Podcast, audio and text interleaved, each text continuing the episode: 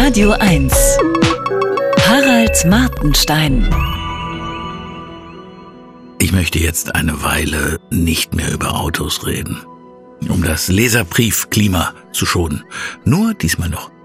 In den letzten Jahren wurde zweimal in meine Wohnung eingebrochen, zweimal wurde mein Auto geknackt, einmal wurde das Auto meiner Frau in Kreuzberg abgefackelt Einmal wurde ich von einer Gruppe Jugendlicher verprügelt und einmal von einem Radfahrer tätig angegriffen.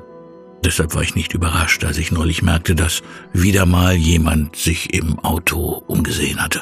Zumal es sich nicht mehr abschließen lässt, eine Folge des letzten Einbruchs. Wie schon erwähnte, ist das Auto zerbeult und altersschwach. Deshalb investiere ich nicht mehr in so Unnötiges wie Türschlösser. Ich lasse halt nichts Wertvolles im Auto rumliegen. Wertvoll ist, wie so vieles, Ansichtssache. Der Dieb hatte alles durchwühlt und dann ein Ladekabel und meine Sporttasche mit den Klamotten für das Fitnessstudio mitgenommen. Letztere ungewaschen.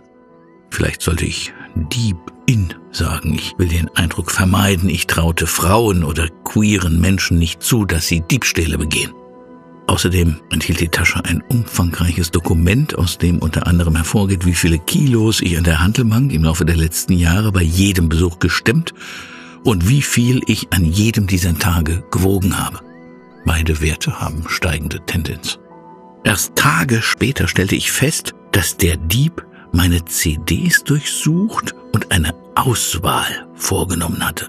Meine CDs liegen in ungeordneten Haufen auf dem Beifahrersitz und dem Boden des Autos.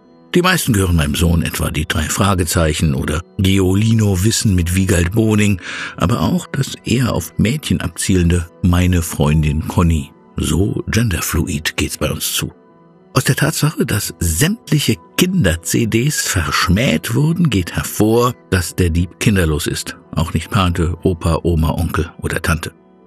Zu den CDs, die er ausgesucht hatte, gehörten Rough and Rowdy Ways, die neueste Hervorbringung von Bob Dylan, dazu Blessings and Miracles, das jüngste Werk von Carlos Santana und irgendwas von Eric Clapton, Schreiben ganz nach dem Geschmack meiner dinosaurierartigen Generation.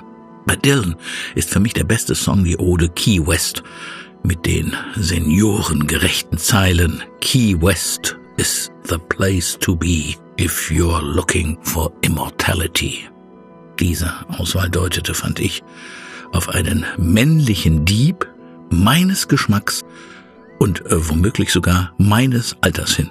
Er war mir sofort sympathisch. Dass er Depardieu chante Barbara liegen gelassen hatte, konnte ich verzeihen. Singen kann Gérard Depardieu noch weniger als ich.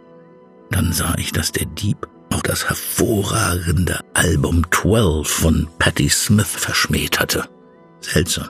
Patti Smith ist, neben allem anderen, eine alte Freundin von Dylan und hat an seiner Stelle in Stockholm die Dankesrede für Dylans Nobelpreis gehalten, in Konzertform. Nicht zur eigenen Nobelpreisparty zu gehen, weil man Besseres vorhat, finde ich ziemlich cool. Ich klappte die CD-Hülle auf und sah, dass ich versehentlich etwas anderes in sie einsortiert hatte, nämlich Christmas Classics mit White Christmas von Bing Crosby. Muss man nicht haben als Kinderloser.